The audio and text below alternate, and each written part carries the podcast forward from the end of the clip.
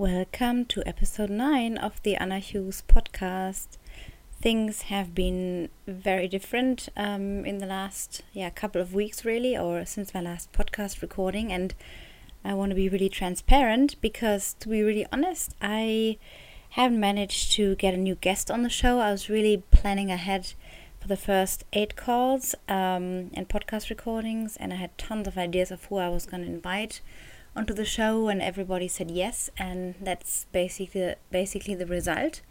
To have these eight podcasts already but this week I feel a little bit stuck and I decided to do like a spontaneous um, question answer thing specifically for endurance athletes but also for people that you know are just trying to look to improve their nutrition. And it's 9:30 on a Sunday and for the last like three days, I've been procrastinating this recording because I was thinking, well, maybe I'm gonna just have that light bulb moment of another guest that I want to invite. And instead, I just um, did some other things. And yeah, basically, it's now the time though to provide you with a different kind of podcast where I'll just answer a couple of questions that I've been getting recently from two people and want to take the time to answer them in as much detail as I can. And maybe you followed my road to 100 miles. I just want to say a few more words before we go into the questions. And it's basically a race that I've long looked at over the last few years, but never really had the confidence to say yes and commit. And if you know me, you know that I'm all about commitment and trying to accomplish or actually aiming to accomplish really big goals. But it just so happened that with so much private turmoil in the last few years, I didn't really race any races until last summer, and it took me a while since we've been here for the last half a year, six months. It took me a while to realize that I really feel that I have the confidence to tackle 100 miles, and it's also always been the case that every time I thought about doing 100 miles, I thought, no, it's not, just not going to work with my job. I was employed until last year, and I, you know, I was I wasn't really working long hours, but I was just working and dedicated and committed, and having my family, my kids to look after and take care of, and my sport really played like a side role. I mean, it still does. It's not really that I plan my training like in super detail. I always know what I'm doing, but it's not like I dedicate my whole time, entire time to just my training. It's that attitude I think that's in me, um, being an athlete, that's really evolved over the years. And so, really, what I decided is to um, take you on my journey to 100 miles. Maybe you are already experienced with running 100 miles. That's great. Let me know if you have any tips and just um, send me an email or find me on Facebook or contact me on Facebook Messenger. And if you um, also think about tackling your first ultra distance or any other big event that you have going on, maybe an adventure race, maybe a multi stage race. Um, you can follow my journey, and every day, and maybe not every day, um, four, five, six times a day, a week, I'll put up videos on YouTube. Just find my channel on Anna Hughes, I think.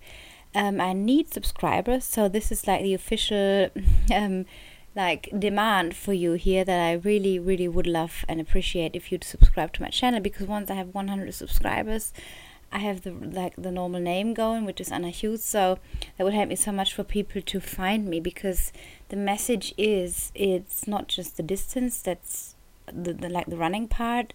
There's so much more preparation that goes with it. It's more like a spiritual journey for me. I'm very curious what I'm going to discover and find out about myself as I go, what kind of challenges I'm facing once I go into longer training sessions, um, how I'm going to do everything with my business, and all the other things that are going to my kids and my partner and my family, basically. So I have other commi- commitments, and the challenge is to have a good race, finish the race in a good time. I have my, my set time that I want to run.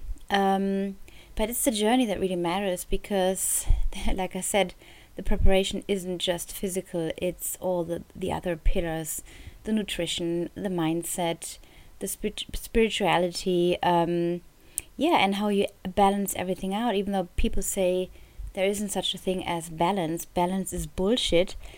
I say it is because if I only trained like all day long, I would fall into neglecting other areas in my life. And I'm, I'm really strongly aligned to my core values.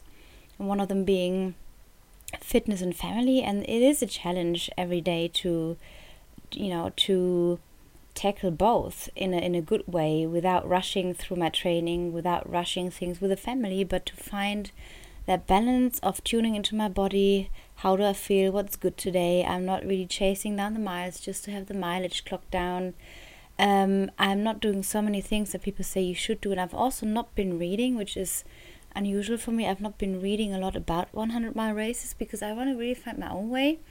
Um, I have like two or three resources I'm studying more intensively, but for now I just follow my nose and I tap on my experience in other distances I've tackled so that I know I'm going to be ready for when the day comes at the end of July. So the YouTube uh, videos are called The Road to 100 Miles and I always put the day up. So if it's like day eight out of 118, there's like a countdown. So to get give you an idea, just log on to YouTube and find the first videos. Um, subscribe to the channel so you don't miss an episode. It's always short videos around 45 seconds up to maybe two minutes at the most because I always try to keep my message short so that you get just the essence of what's happening on that specific day. I'm focusing on nutrition, on equipment, on mindset, which is a big thing for me, and I'm also trying to find my own solutions to challenges. Like, I want to extend and expand my mindset capacity because I feel like I've just been going through the same stuff over the years, which has worked. And if something works, there's like no need to change things as such. But I feel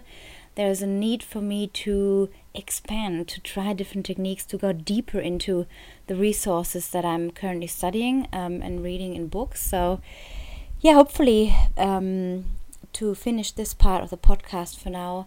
Hopefully, I'm gonna find new um, guests next week and next and the weeks following after after that because I really want to keep up the rhythm. Um, it's my commitment to you to provide you with value and with interesting people, the change makers, the leaders, the the, the, the thought breakers, people that don't just think in the usual conservative tracks, people that have their own opinion, have tried things their way without following a certain blueprint or formula. And these are the people I find most inspiring because I'm also on that same path, I think, that's been in my life. Um, as far as I can think back to always think of different solutions. I mean, if things work for the mainstream, they do, but there's got to be something else. And I'm always looking for the deeper part. It's just me, it's just accepting that part of me if I'm ticking.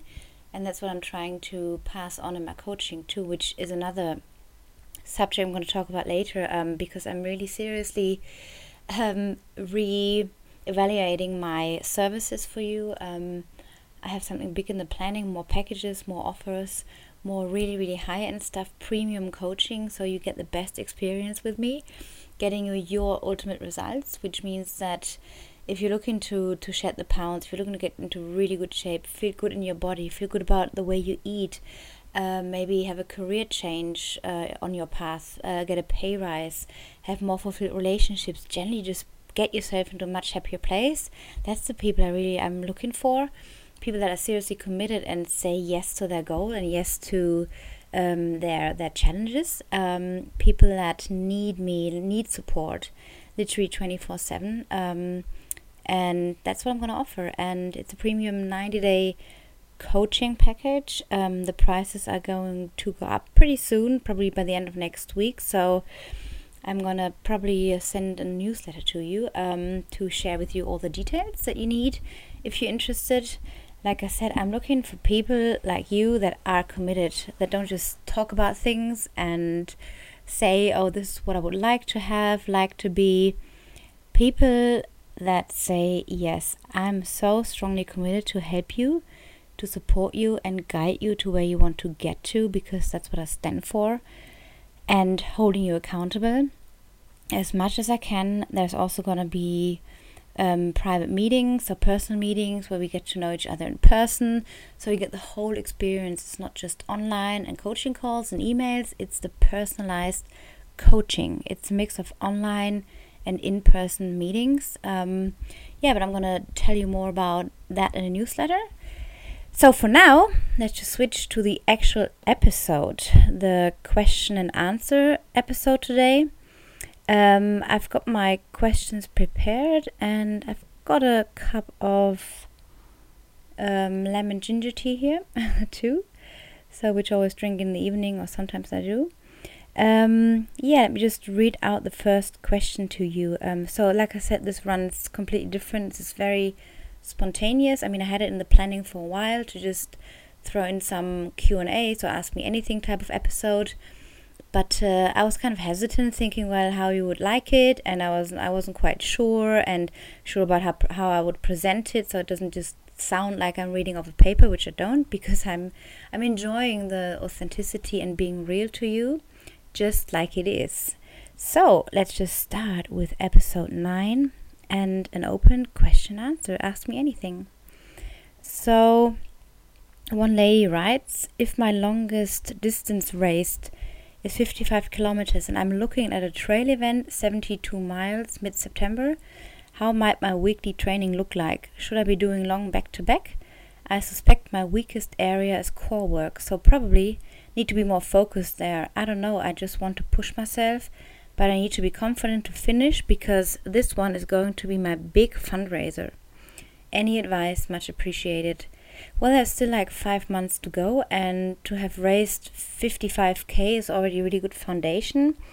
Um, there's that experience in your body, which is, um, yeah, it's like a, um, it's stored. It's in, inside you. It's like a, the muscle memory, the mind memory, um, you know what it feels like, you know you've been able to tackle that distance. So 72 miles, of course, is nearly double when I'm calculating right. 72 miles, just over 100, 110, 120k, which is slightly different. Um, but I would suggest that if you trace back to what worked for the race, for the 55k race for you in your training, integrate that into your training routine, try to stay conservative over the next two months so that you have like a proper preparation type of phase for at least 12 weeks, if not 14 or 15, maybe even 16 weeks. But for now, it's all about the maintenance, like feeling good about yourself, having built a strong foundation, um, doing some speed work. But the real actual training shouldn't take you longer than three months. Yeah. So I used I, I tend to prepare for my bigger races, even like the hundred miler. I'm I'm properly training. Um, I mean, I've built a foundation over the winter, but the actual proper training doesn't start until three months before the race, which is at the end of April. So, again, it's it's a slight increase of distance, but yeah, you would need to to increase the mileage on your long runs. Um, the back to backs are often done in a pretty strange way by some people that I've been following online. And the case is that people usually run like a really long run on the first day and then just do a little trot the day after.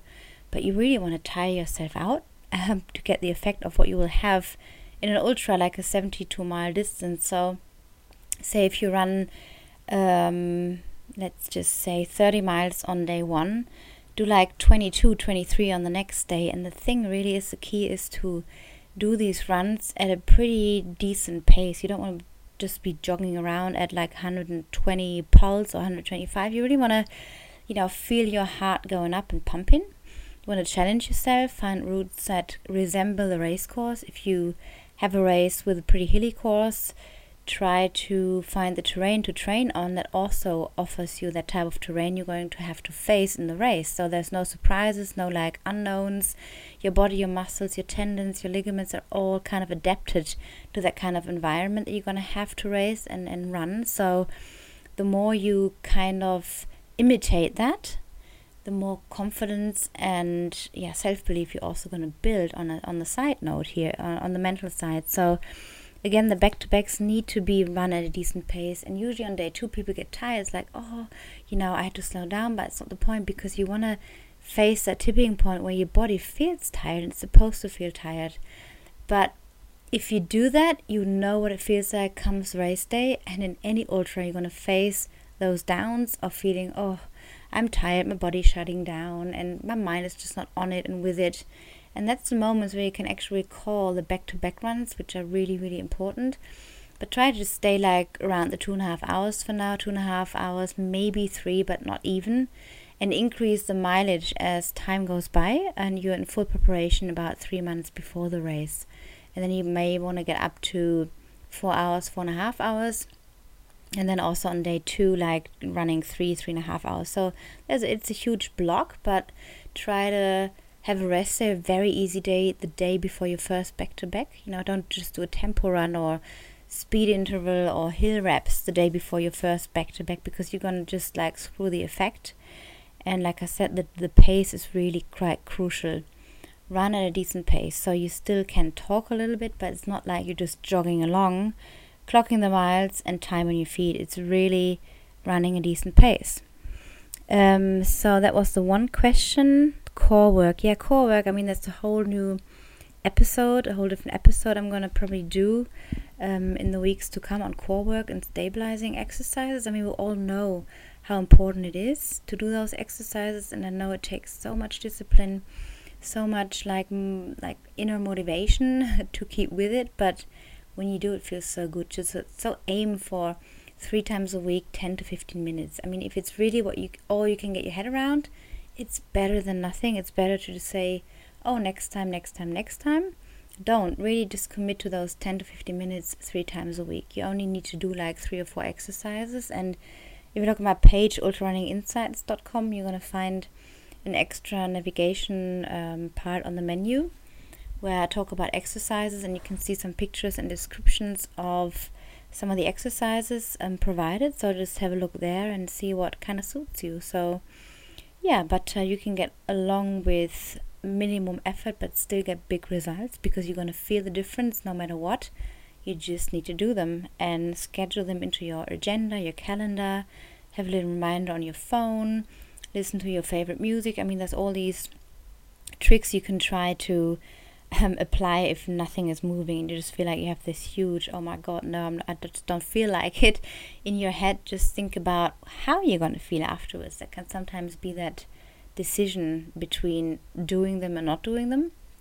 So, yeah, I don't know. I just want to push myself. Yeah, pushing is one thing, but to be honest, pushing is not always the best idea, the best advice because if you push, it feels like a real it feels like really hard work. And what's the point of working hard all the time? Like there's not much fun involved.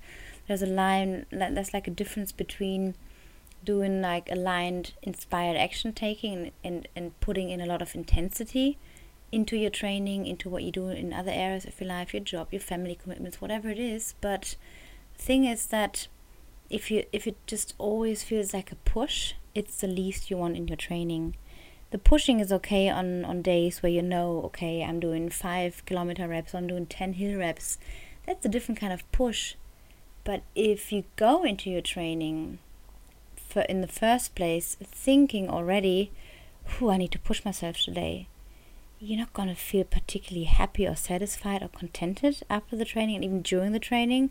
So it might be that you find ways to sabotage yourself and your results and talking yourself down or out of it or don't feel like it and really try to program yourself in a way that it feels good. Find a good focal point of less pushing, doing more out of inspiration. It's going to make a huge difference, believe me. So, yeah, the confidence, like I said before, comes from, um, yeah, doing repetitive training, doing everything repetitively. It's like you're building that muscle, that muscle memory, and you build that self belief over time because if you know you're staying committed to yourself, you're keeping the word to yourself, you're going to feel good about it. You're going to gain that confidence. You feel like, oh, I can do this, I can accomplish my goal. And that's what matters. So the confidence is like a side effect of the decision to commit to your goal. And sometimes the thing with having a goal that's really quite far, like down the road in like four or five months' time, it's hard to keep the focus. So I suggest that if you want to try and find a little race, like a 10k race or half marathon, or just like a fun race that you can turn into a hard training run, that would be a great idea to um, throw that in like I don't know, in the summertime, maybe two or three little races you can use to just keep the focus because with bigger goals that are further down the road, it's often the case that it just feels so big and so like far away that we can easily drift into losing our focus. And if you just chunk it down in, into little mini goals, like having that mini goal, like the 10k race coming up, or a half marathon somewhere, or just like a fun event, whatever it is for you, that may help you so much to keep the bigger vision up and to keep that inner motivation up because you just know you're going to have to achieve that next little goal on the way to your big goal. And every time you do, you can celebrate and, see, and, and say to yourself, wow, I've come so far. I've tackled all these little mini goals. I've I've been able to master them.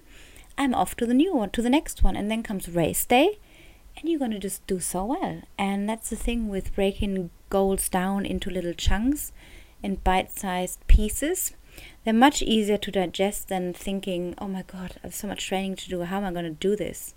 So I really hope that um, the lady who wrote me this um, this question is gonna hear this, um, but I'm gonna send her the link anyways. Um, yeah, so now that I'm realizing I've talked a lot about this one or this couple of questions, I think that's probably enough for now to digest for you and to really let it sink in. Um, so this is obviously a shorter podcast, but just something very focused and targeted. So I'm going to go into the nutritional side, which I wanted to add today another time just to keep it separate. Um, also, much easier for you to navigate through iTunes when you see this, the, the topics, the different ones. Um, you can just scroll down and just see what the topic of your interest is. And it's easier if you just know there's nutrition, there's specific training advice. So it's much easier for you. So let's just keep it at that.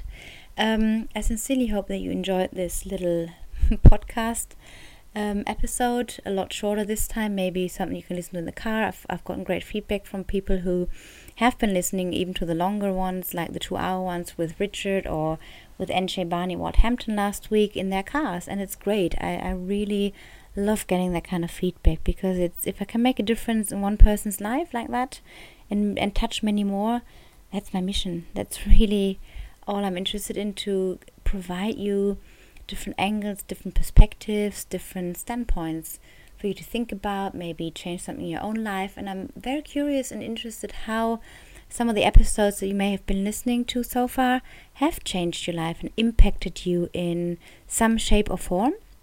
I'd love to know how, yeah, how they add value to your life. And feel free to uh, write me a little comment underneath um, the episode you've listened to on iTunes. subscribe to the channel pass it on, spread the word. Um, it's supposed to reach as many people as possible. Check my YouTube channel, Anna Hughes. Um, check out my Road to 100 Mile videos.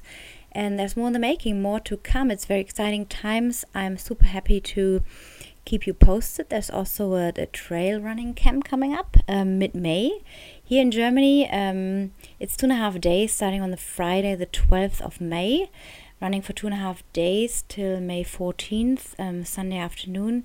We're going to have two groups of trail beginners and advanced trail runners who are both looking to achieve their first, like, well, the beginners are looking to achieve their first base race, so to speak, their first trail race they've signed up for. And the second group, which I'm going to guide through some really crazy explorational trails here, um, are people I'm looking for that have already some experience and are looking to improve their times, are looking to strengthen their ability, getting some really like hand like hands-on tips on improving technique, equipment, nutrition. It's going to be a, a weekend fully packed with one-on-one coaching tips, um, lots of fun, community. We're only going to take six people. My partner and I are going to run this little camp. It's 195 dollars and euros so it's really quite well i don't want to say cheap but it's our first one so we really want to try and, and offer an experience for people to just come and join us to see how things go. And then we're going to extend it um, into future ones too. Probably also going to increase the price because yeah we want to offer people to, to just get in for now and just you know fill it up. We're going to take six people. We ha- already have one taken one spot's taken. So there's five i'm looking for. So if this speaks to you contact me at anna uh, at annachughes.com or find me on Facebook. Check out my website, annachughes.com. There's a contact form in the menu um, at the top of the website. Um, yeah, feel free to, to join us. It's going to be great. It's taking place um, in Garmisch, which is an outside of Munich. So if you happen to even live abroad and you just fancy coming over and you just feel like it's right for you, just do it. Um, we're here for you, supporting you. The the trail camp is conducted in English and in German, um, so everybody's going going to be served in the right way. And I would love to have you on board. So come and join us for a really exciting trail camp weekend in the mountains, on crazy trails and lots of fun and adventure. So for now, let me tell you thank you once again for listening. I truly loved it. Um, I could just ramble on for now, but let's just keep it till some other time. Wish you a great start to the week and thank you so much for listening and keeping this like podcast going as dedicated as I can. Um, thank you for being you. Thank you for being here and thank you for joining. Talk to you soon. Bye.